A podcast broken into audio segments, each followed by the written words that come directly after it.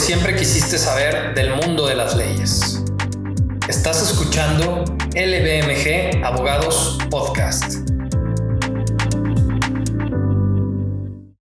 Hola a todos, sean bienvenidos a este su LBMG Abogados Podcast. Mi nombre es Vinicio Rodríguez y el día de hoy estaremos hablando en cuanto a un tema eh, bastante interesante denominado como la teoría de la imprevisión en concordancia con la actualidad de México.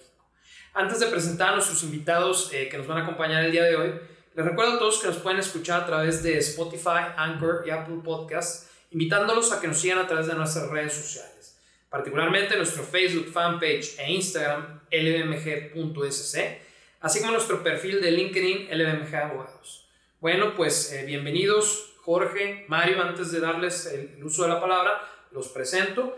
El licenciado Jorge González eh, García asociado senior eh, de la firma, eh, trabaja particularmente para el equipo de litigio mercantil, civil y derecho corporativo, al igual que el licenciado eh, Mario Cárdenas, también que labora para el mismo equipo de trabajo. Bienvenidos muchachos y gracias por su tiempo.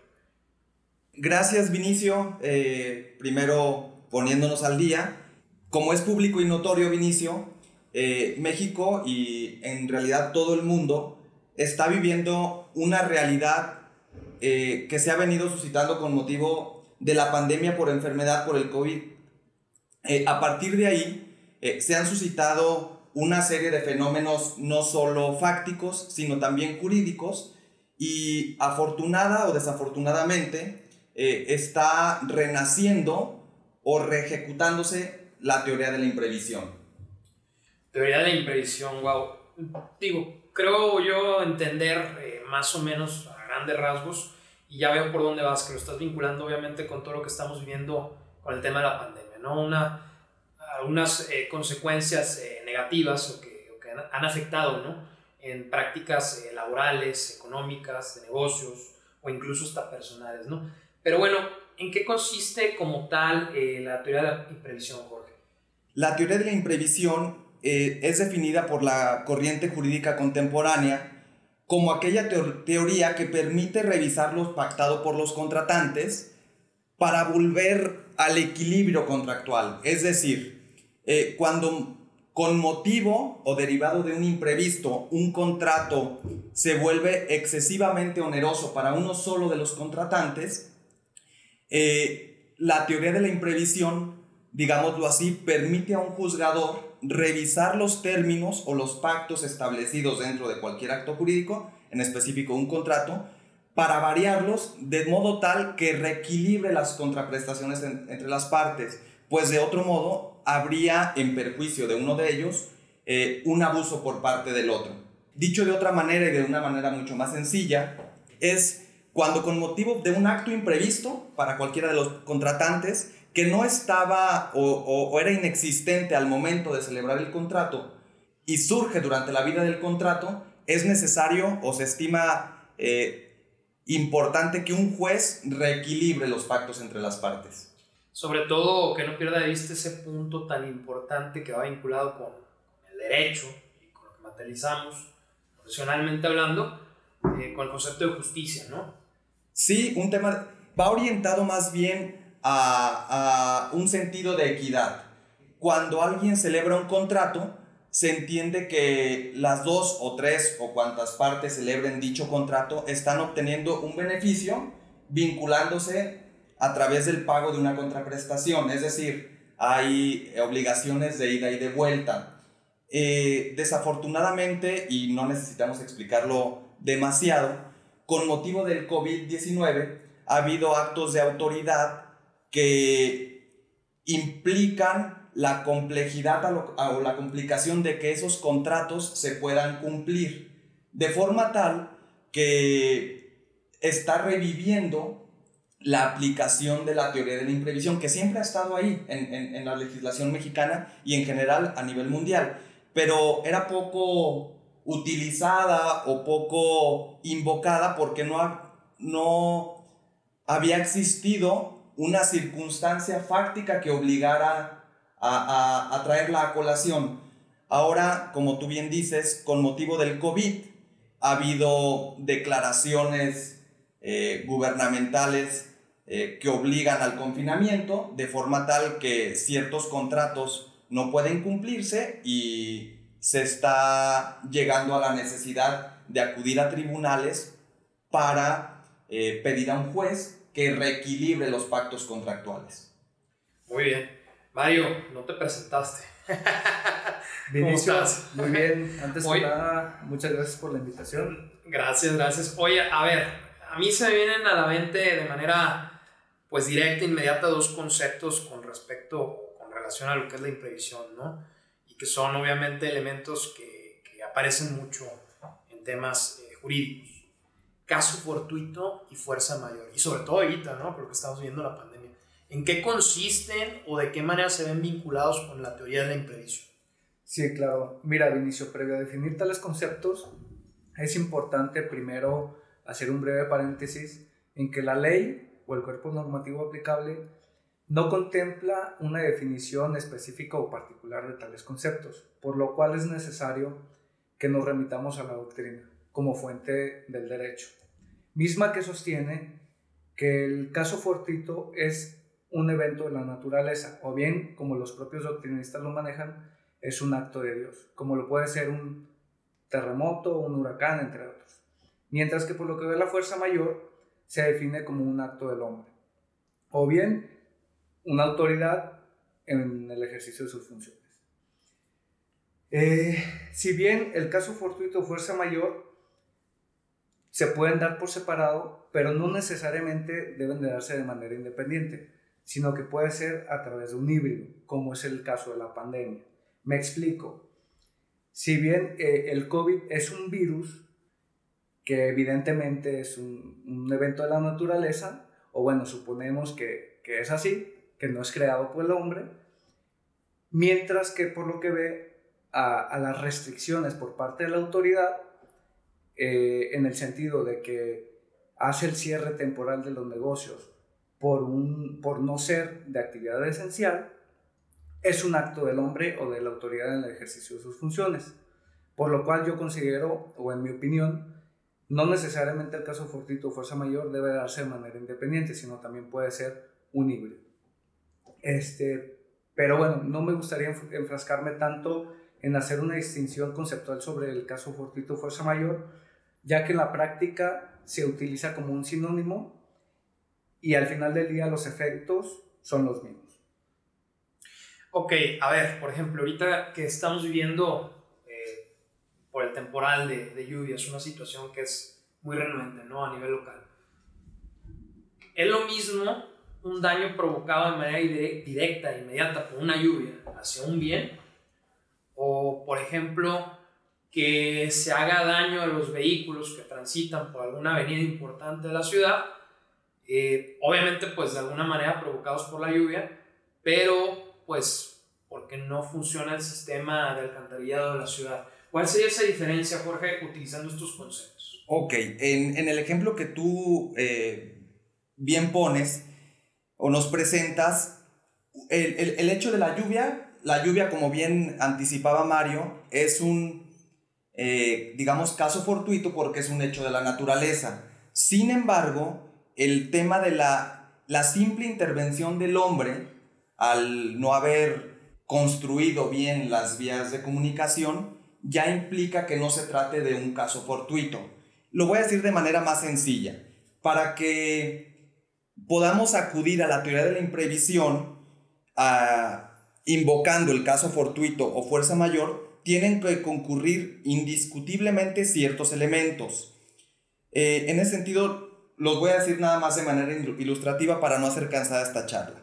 Primero, como anticipaba bien Mario, tiene que ser un fenómeno de la naturaleza o un hecho de persona con autoridad pública. ¿Correcto? Después, ese hecho o acto de autoridad tiene que ser un obstáculo general. Tercero, tiene que ser insuperable. Cuarto, tiene que ser imprevisible o que siendo previsible sea inevitable. Y aquí eh, eh, acudo a tu ejemplo pues nosotros podemos prever que va a haber una lluvia, pero no podemos prevenir la inundación en caso de que sea derivada de un huracán, ¿correcto? Y el tercer eh, eh, perdón, el último elemento, ese acto o hecho tiene que producir un daño y ese daño tiene que violentar el deber contractual, es decir, que haya una relación inmediata y directa entre el caso fortuito o fuerza mayor que, que vuelva insuperable y que derive en el incumplimiento del contrato.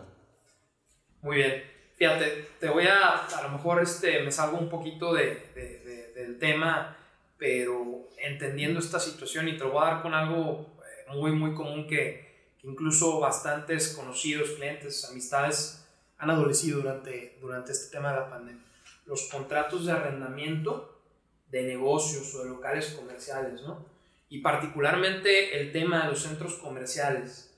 Eh, todos sabemos que por temas de cuidado, de salud, de higiene, pues nos encerramos ¿no? en nuestras casas, incluso hasta llegaron a haber decretos administrativos a través de los cuales las autoridades competentes nos culminaron a que nos encerráramos y solo salíamos exclusivamente para cuestiones laborales o de necesidad.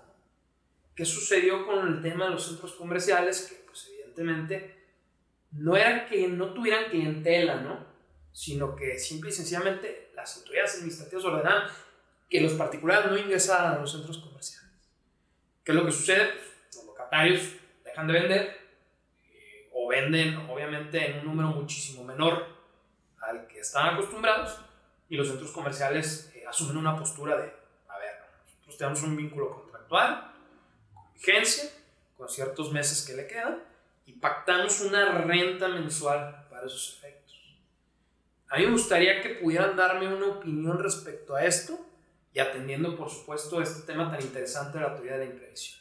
Ok, en ese sentido, primero me, eh, me gustaría abordar el tema desde una óptica genérica y después concluir o rematar la respuesta abordando el tema del contrato de arrendamiento en particular, que eh, según el INEGI existen más de 632 mil contratos de arrendamiento celebrados entre casas habitación, eh, negocios, comercios y demás. De ahí la relevancia de tu pregunta. En principio, Vinicio, y no quisiera un poco exhibir ni mi edad ni mi ignorancia, pero cuando acudimos a la escuela de derecho lo primero que te enseñan es que los contratos deben ser cumplidos en todos sus términos. Cabalmente, ¿no? Fue lo que nos, nos enseñaron. Exactamente. y como dicen eh, nuestros padres o nuestros abuelos, papelito habla. A partir de ahí, eh, quisiera comentarte que cuando estás estudiando derecho, y aunque sé que esta charla no va orientada estrictamente a estudiantes de derecho o, a personas vinculadas de manera directa con, con la abogacía, debo decirte que es de conocimiento público que los contratos se celebran para ser cumplidos. De esa manera, eh, la legislación prevé o recoge un principio, y, discúlpame aquí el latinismo, que dice pacta sunt servanda. Es, es un principio jurídico que dice que el contrato tiene que ser cumplido o las partes se obligan a cumplir el contrato en la forma en que lo celebraron. ¿Sale? La misma legislación mexicana, federal, y del resto de las entidades federativas, prevé que a manera de excepción, cuando surjan imprevistos, es posible, eh, como decíamos antes, que un operador judicial o un juzgador determine la variación del pacto cuando exista excesiva onerosidad. Insisto, cuando el contrato se vuelva prácticamente de imposible cumplimiento para sola una de las partes. A partir de ahí, existen dos principios generales. Uno es que el contrato debe ser cumplido en todos sus términos y otro que dice que los, pactos, los pactos perdón, pueden variar en función de la realidad que viva el contrato. A partir de ahí, y respondiendo a tu pregunta, por regla general el contrato tiene que cumplirse como tal y conforme se indica en el, en el mismo documento. Sin embargo, cuando se trate de obligaciones de tracto sucesivo, lo que se traduce es cuando se trate de obligaciones que tienen que seguirse cumpliendo en el transcurso del tiempo y varíen las, las, las condiciones que prevalecían cuando apenas se celebró, puede el afectado acudir a un juzgado y pedir, oye pues, por, por favor, varía las, los pactos de este contrato porque se vuelve excesivamente agresivo para mí. De, de forma tal que ni siquiera yo tuve la culpa. Y el ejemplo que tú bien pones es el de la pandemia. Ahora, abordando el tema del arrendamiento, que es el, nuestro día a día en los meses recientes, es verdad, eh, el Código Civil Federal y el Código Civil en específico para el Estado de Jalisco prevé la posibilidad que cuando se impida el uso total o parcial del inmueble por causas no atribuibles al inquilino, este puede hacer dos cosas. La primera de ellas es ir con un juez y pedirle que a juicio de expertos, es decir, a juicio de peritos, varíe las condiciones del, del, pago de la renta, es decir, redúceme la renta, ¿sale? Tiene otra acción, tiene que optar por una de ellas, cuando la imposibilidad de usar el inmueble alquilado o el bien alquilado subsista por más tiempo, puede pedir al juez que simplemente resuelva o rescinda el contrato. Eh, en esa circunstancia, la ley y abordando el tema que, que, que tenías a bien preguntar del arrendamiento, la ley prevé dos posibilidades. Uno, que se reduzca la renta, u otro, que se rescinda el contrato. En ese sentido, es una obviedad que no castiga a ninguna de las partes. Simplemente un juez dice, surgió un imprevisto, eh, concurriendo la teoría de la imprevisión, vamos a variar eh, las condiciones del contrato para que no se, se, vuelva excesivamente oneroso para una de las partes. No sé si quisieras abundar un poco más al respecto, Mario. Sí, mira, eh, quisiera abundar un poco más al respecto que en específico tratándose de la pandemia que, que ahora nos, no, nos afecta, mucha gente piensa que con la declaratoria de la emergencia sanitaria implica per se la suspensión del pago de las rentas, lo cual no es exactamente así si con la aplicación de tales conceptos va encaminada hacia, bueno, eh, más bien, la aplicación de tales conceptos va encaminada, tratándose de la pandemia, a inmuebles destinados para fines comerciales. ¿Por qué lo digo así? Porque obviamente con el confinamiento refiere a que la población se quede en casa, en donde no se limita el uso del goce, eh, el uso o goce del bien alquilado.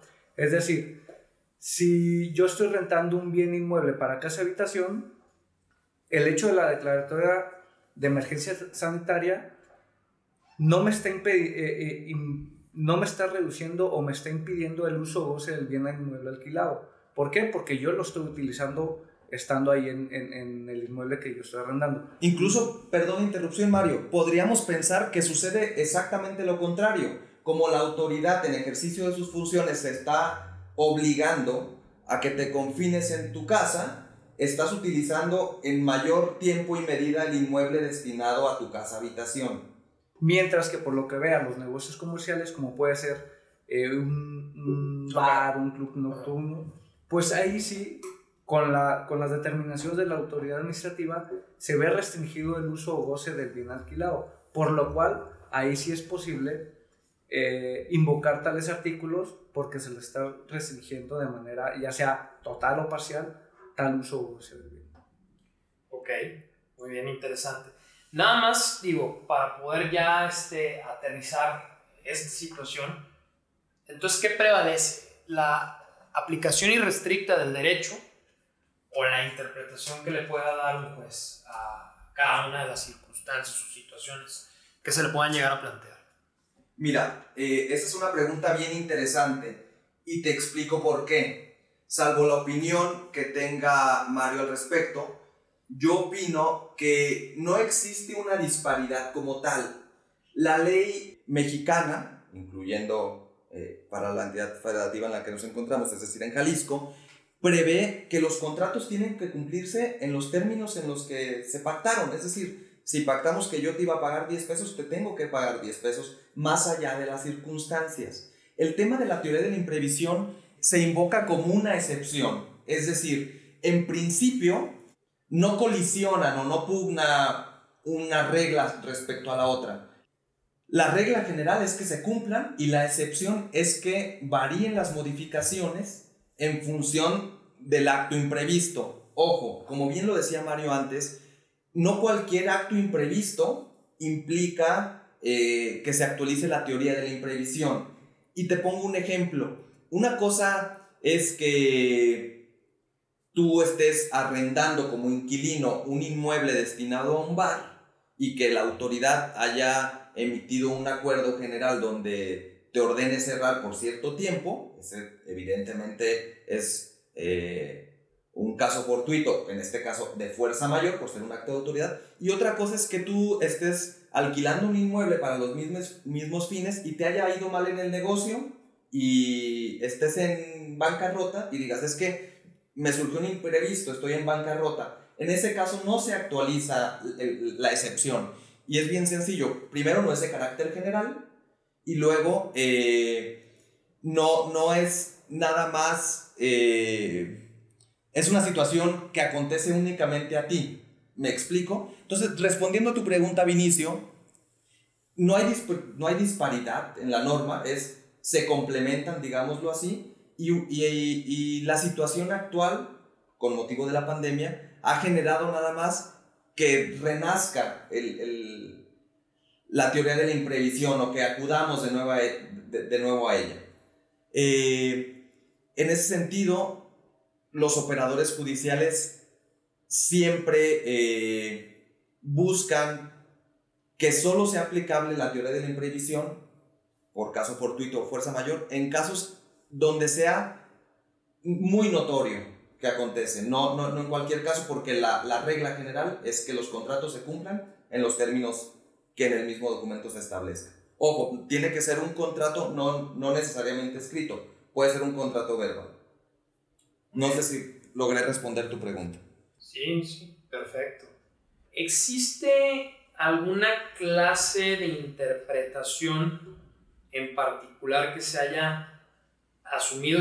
Yo entiendo obviamente que se tiene que atender la circunstancia de modo, tiempo y lugar en cada caso, ¿no? Y también dependemos obviamente de una interpretación que pueda dar un juez en particular, pero digamos que existe algún criterio general Mira, no existe propiamente un catálogo que determine cuándo hay caso fortuito y cuándo hay eh, fuerza mayor. Desafortunadamente la legislación vigente ni siquiera distingue entre qué es caso fortuito y qué es fuerza mayor, de forma tal que, ¿cómo te lo puedo explicar? Ha tenido que ser suplido a través de ciertas ejecutorias de los tribunales federales y ahí te, de manera un poco más enunciativa, te explica cuándo podría ser caso fortuito o fuerza mayor, tratando de, de responder a, esos cuestionamientos que la ley en sí mismo no lo responde. En este caso, existen algunos riesgos ante la falencia de la legislación de no establecer con toda, con toda claridad, perdón, cuando hay caso fortuito y cuando hay fuerza mayor, puede generar un abuso. Y te explico, han acudido con nosotros algunos clientes que le rentan a corporativos de probada solvencia, en, las, en, en, en, los que simplemente en esa comunicación vía correo electrónico les dicen, con motivo de la pandemia te voy a pagar solamente el 50% de la renta. Eh, acuden con nosotros algunos clientes y nos dicen, oye, pues nada más me están pagando de manera unilateral tal corporativo, no voy a poner nombres, pero dicen, me llegó esta notificación y me están avisando eh, de mutuo propio que me van a pagar el 50% con motivo de la pandemia. Ahí quisiera ser bien claro, Vinicio. Eh, como tú bien lo sabes, eh, nadie puede hacerse justicia por su propia mano, es, es un claro. precepto constitucional. Y para que opere la variación de los pactos contractuales, siempre tiene que haber intervención judicial. No puedo yo simplemente dar por hecho, aunque nos encontremos dentro del supuesto que, que prevé la ley o los supuestos que prevé la ley, decir voy a pagar menos renta porque hay una pandemia. Eso es lo primero. Eh, entonces, hay que tener mucho cuidado con el abuso de la norma y recordar que siempre tiene que haber intervención eh, judicial. En segundo lugar, y, regresándome un poco, el juzgador aplica eh, la teoría de la imprevisión o la invoca en sus resoluciones solo si y solo si es muy evidente que estamos dentro del supuesto. ¿Por qué? Existe el riesgo del abuso por parte del gobernado, eh, evidentemente, y después el hecho de que simplemente a beneficio o a la simple petición de unas partes, cuando no es del todo claro que se actualice la teoría de la imprevisión, puede generar un problema endémico, Vinicio. Y eso tú lo decías al principio. Yo rento un inmueble, dejo de pagar, el que el arrendador no le puede pagar a sus trabajadores, sus trabajadores no pueden eh, comprar los productos que consuman en su día a día y generan un problema general un problema endémico, de, un problema se vuelve otro problema, de forma tal que debemos de ser muy cuidadosos y como tú bien lo dices, la teoría de la imprevisión aplica siempre y cuando se reúnan eh, los requisitos que prevé la legislación y debemos analizar cada situación y cada caso en lo particular. Perfecto. Bueno, no sé si tengan eh, algún otro ejemplo, digo, eh, me queda claro que que por la situación actual en la que estamos viviendo y por los motivos obvios, pues hemos visto que se han materializado muchas situaciones de controversia, de esta unilateralidad de la cual habla Jorge, sobre todo en el tema de la figura del arrendamiento. Por ejemplo, muy interesante ahorita lo que hablabas de los negocios ¿no? y, de la notoria solvencia. Pero Mario, por ejemplo, ¿qué pasa en el caso de una persona tiene su sueldo, que está bien organizado obviamente para poder hacer los gastos que requiere, ¿no? Para tener un estilo de vida digno. Y pues que depende de ese sueldo y que de repente el sueldo pues desaparece, ¿no? A lo mejor no necesariamente porque la empresa a la cual trabaja truena eh, y le dejan de pagar, pero yo por ejemplo supe de muchos conocidos, también clientes, que los sueldos se los tuvieron que reducir de manera momentánea, ¿no? Y la verdad es que eh, a lo mejor no es tan obvio o demás, pero no fue una mala intención de, de las empresas. Las empresas se orillaron a hacer eso porque era hacer eso o, o pues abortar, ¿no? Entonces, ¿qué pasa, por ejemplo, de una persona que depende de ese sueldo para poder pagar su renta? O sea, es válido que llegara con el arrendador y decirle, oye, pues yo sé que te tengo que pagar 10 pesos, pero de momento solo te puedo pagar 7 pesos, ¿no? ¿Qué pasa con, con, con este tema? ¿De qué manera influye la teoría de la imprevisión?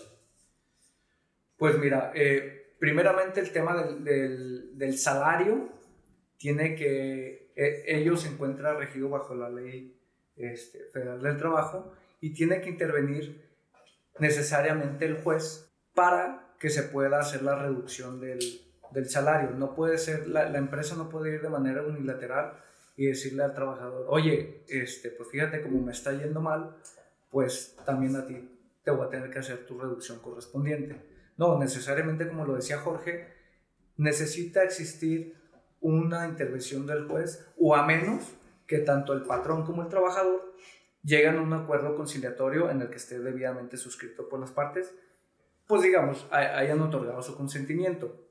Cuestión que es algo similar al, tema con el arrendamiento, en que ciertamente eh, encontramos en caso fortuito fuerza mayor, existe eh, escenarios en donde se, eh, tratándose de arrendamiento, la reducción parcial de la renta o proporcional o la rescisión del contrato.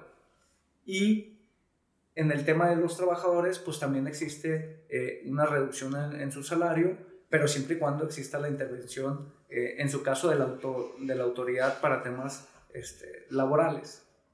No sé si contesté ahí tu, tu, pregunta. Me queda claro, perfecto. Bueno chicos, se nos está acabando el tiempo. Como conclusión, eh, ¿qué pueden opinar acerca de este tema, su impacto inmediato y actual? ¿no? Mira, Benicio, pues primero agradecerte por anticipado la invitación de nuevo. Nosotros cuando empezamos a analizar eh, la concurrencia o el reencuentro con la teoría de la imprevisión, pensamos que iba a ser un tema temporal de algunos meses durante, los cuales pand la pandemia.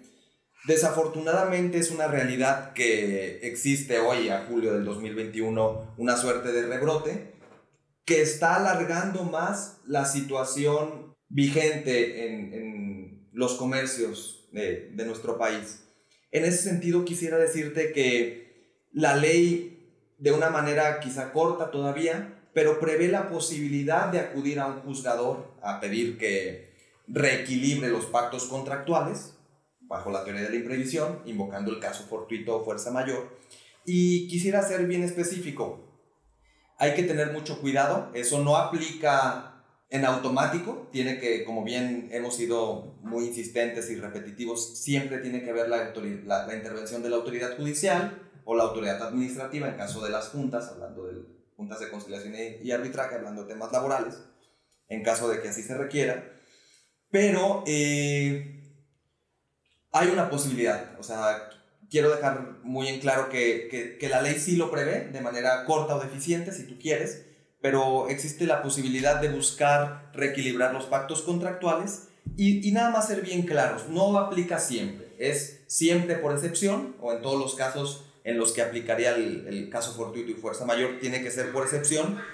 Tiene que existir evidentemente una verdadera imposibilidad y no solo que se haya vuelto más difícil el cumplimiento de los contratos. ¿Sale?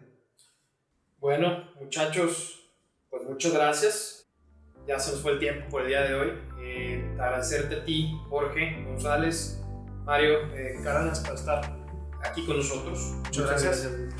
gracias. gracias. Y bueno, eh, a todos los que nos escuchan, eh, los invitamos a que eh, continúen sintonizándonos a través de Spotify, Anchor y Apple Podcast. Y continúen también, por supuesto, dándonos follow en nuestras redes sociales, ¿no? de Facebook e Instagram, por usuario lbmg.sc, así como nuestro perfil de LBMG Abogados en LinkedIn. Nos vemos en el siguiente capítulo. Saludos. Acompáñanos en el siguiente episodio de LBMG Abogados Podcast para seguir aprendiendo sobre leyes.